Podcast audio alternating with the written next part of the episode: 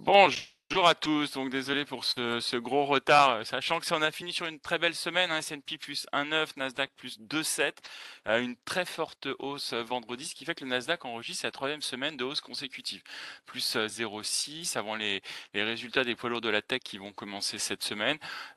cette semaine passée, donc c'est inscrit dans la surperformance des médias et des autos, tous les secteurs un petit peu cycliques, ainsi que les semis. On a des volumes qui étaient supérieurs de 19% à la moyenne des 20 derniers jours.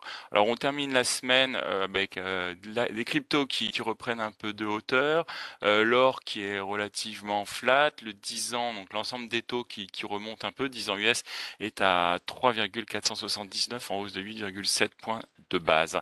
Et à noter quand même que vous avez Christopher Waller qui est au Conseil des gouverneurs qui soutient une hausse de 25 euh, point de base lors de la prochaine réunion de la Fed euh, qui aura lieu la semaine prochaine, 31 janvier et 1er février. C'est en, ligne avec euh, le consensus. juste à noter, donc vendredi, dans la nuit de jeudi à vendredi, il y a la démission donc du patron de Netflix, ainsi que les publications avec un nombre d'abonnés qui était nettement supérieur aux attentes pour le Q4. Et le titre s'est envoyé de près de 8,5%. Donc un peu de, le titre reprend un petit peu de hauteur.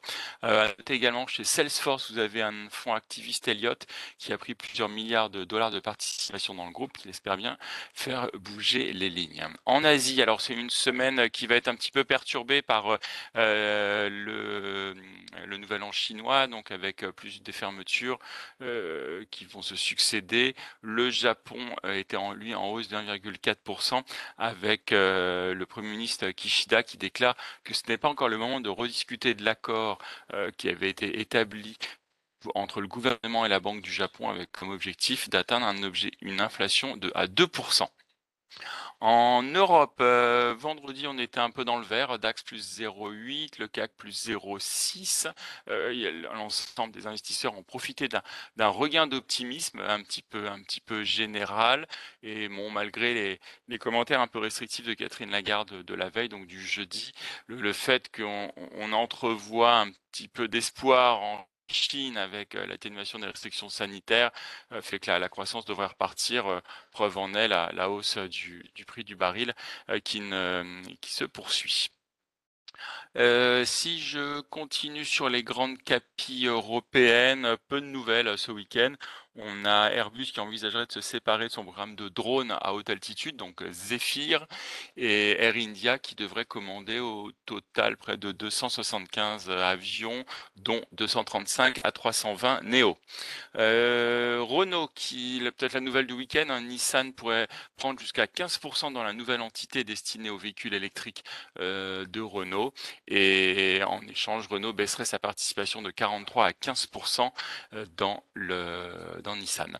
Euh, une nouvelle sur Bayer, vous avez Union Investment, un fonds qui critique le manque d'initiative du président du groupe, notamment sur le projet de scission de la division santé grand public. Et enfin, euh, je termine avec euh, un read cross pour BBVA et Banco Santander, parce que vous avez Ardian qui, Ardian qui prévoit de vendre un portefeuille éolien espagnol de près de 420 millions d'euros. Nantes, pour les mid small, je vous laisse la parole.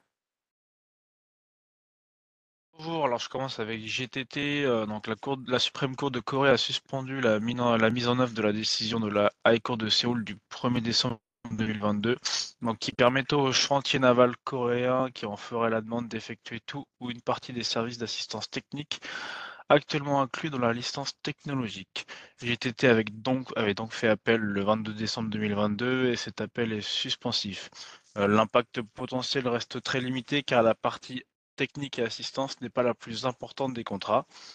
Ensuite, Ipsen, donc, qui a eu des résultats positifs pour un médicament expérimental en matière de survie chez les patients atteints d'un MPDAC, donc c'est une forme de cancer du pancréas.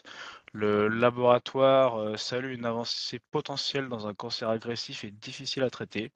Et le groupe annonce qu'il prévoit de déposer euh, une demande d'approbation auprès des autorités réglementaires américaines. C'est tout pour aujourd'hui. Merci. Je continue sur l'agenda.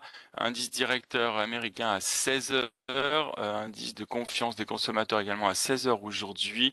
Et on aura Baker Hughes qui publiera avant l'ouverture. Lionel, pour le point technique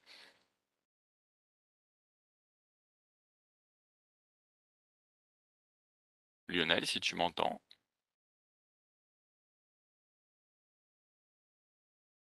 Eh bien, je vous souhaite une très bonne séance à tous et à demain.